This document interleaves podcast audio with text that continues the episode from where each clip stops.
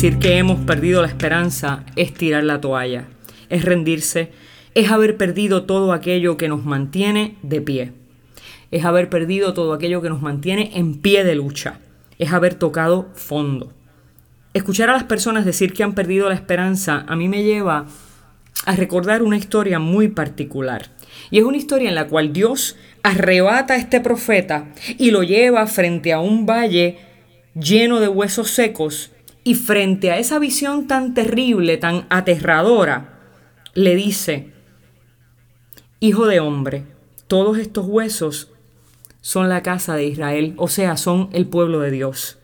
Y he aquí, ellos, o sea, todos los hombres y las mujeres de ese pueblo de Dios, dicen, nuestros huesos se secaron y pereció y murió nuestra esperanza y hemos sido del todo destruidos.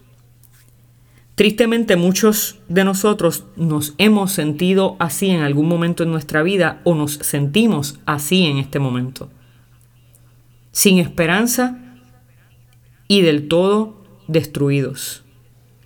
Y la gran pregunta que nosotros pudiéramos hacernos en este momento es cómo puede Dios sacarnos de ese estado. Es muy triste ver cómo hay personas que poco a poco se van deteriorando espiritualmente y físicamente y se abandonan, pierden la fe, el entusiasmo por la vida, se aíslan, se van secando. Llega a un estado en el que ya sus propias fuerzas no son suficientes para volverlos a la vida. Y eso se llama crisis de fe. Y cuando un hombre o una mujer tiene una crisis de fe, llega a los abismos más profundos, a los vacíos del alma, donde por más que busque, no puede encontrar a Dios. Y eso nos pasa cuando hemos perdido la calidad, la capacidad de maravillarnos con las pequeñas cosas, de creer que hay un milagro en solo existir. Así que si no queremos vernos como esos huesos secos, si no queremos llegar al punto de confrontarnos con la visión de nosotros mismos como esos huesos secos, ¿qué podemos hacer? Y entonces, Dios se dirige al profeta de nuestra historia y le dice, profetiza sobre estos huesos y diles, huesos secos, escuchen la palabra de Dios. El secreto para salir de nuestra desesperanza es que aunque estemos secos, aunque ya de nuestra fuente no brote agua, escuchemos la palabra del Señor. Cuando estamos secos, cuando estamos sin esperanza, cuando estamos destruidos, muchas veces no queremos oír ni queremos leer la palabra de Dios. Sin embargo, eso puede ser uno de los peores errores que cometamos en un momento difícil. En tiempo de sequía espiritual, en tiempo de desesperanza, exponga sus huesos secos a la palabra de Dios, aunque usted no sienta o no vea que pasa nada.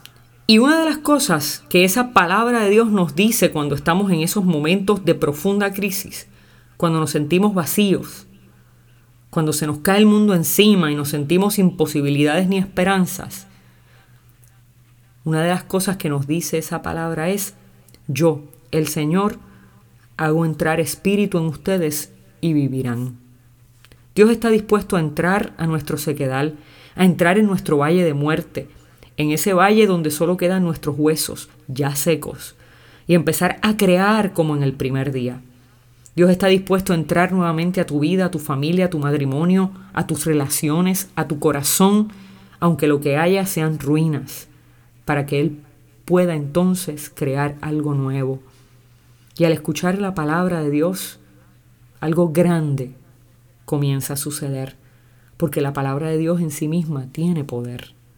Y lo que se debe dar en nuestra vida al escuchar la palabra de Dios es un proceso de reorganización Mire, continúa la historia diciendo que hubo un gran ruido frente a los ojos del profeta y hubo un temblor y los huesos se juntaron, cada hueso con su hueso.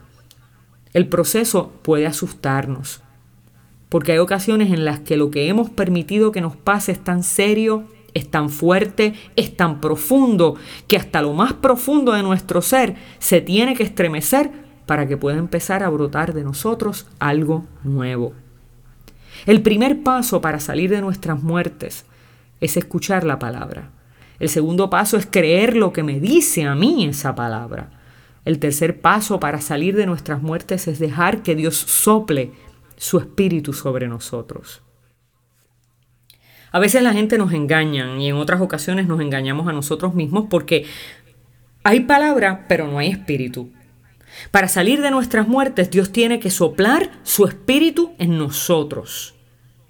Así que también nos cuenta la historia que el profeta, por instrucciones de Dios, le pide al espíritu y le dice al espíritu, ven espíritu, ven, ven de los cuatro vientos y sopla sobre nosotros.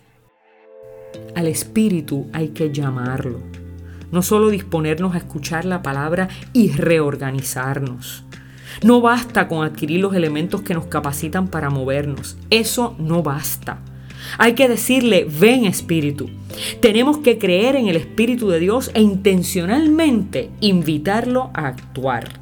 Y así termina diciendo la historia que entró Espíritu en ellos y vivieron y se pusieron de pie. Hoy es día de levantarte sobre tus propios pies, es día de volver a vivir, como Dios hizo con el pueblo de Israel, después de haber perdido la esperanza, después de haberse secado, de estar destruidos, así quiere hacer contigo hoy. Dios sopló rúa una vez más, sopló sobre el pueblo su espíritu y les devolvió la vida. Así hace contigo hoy.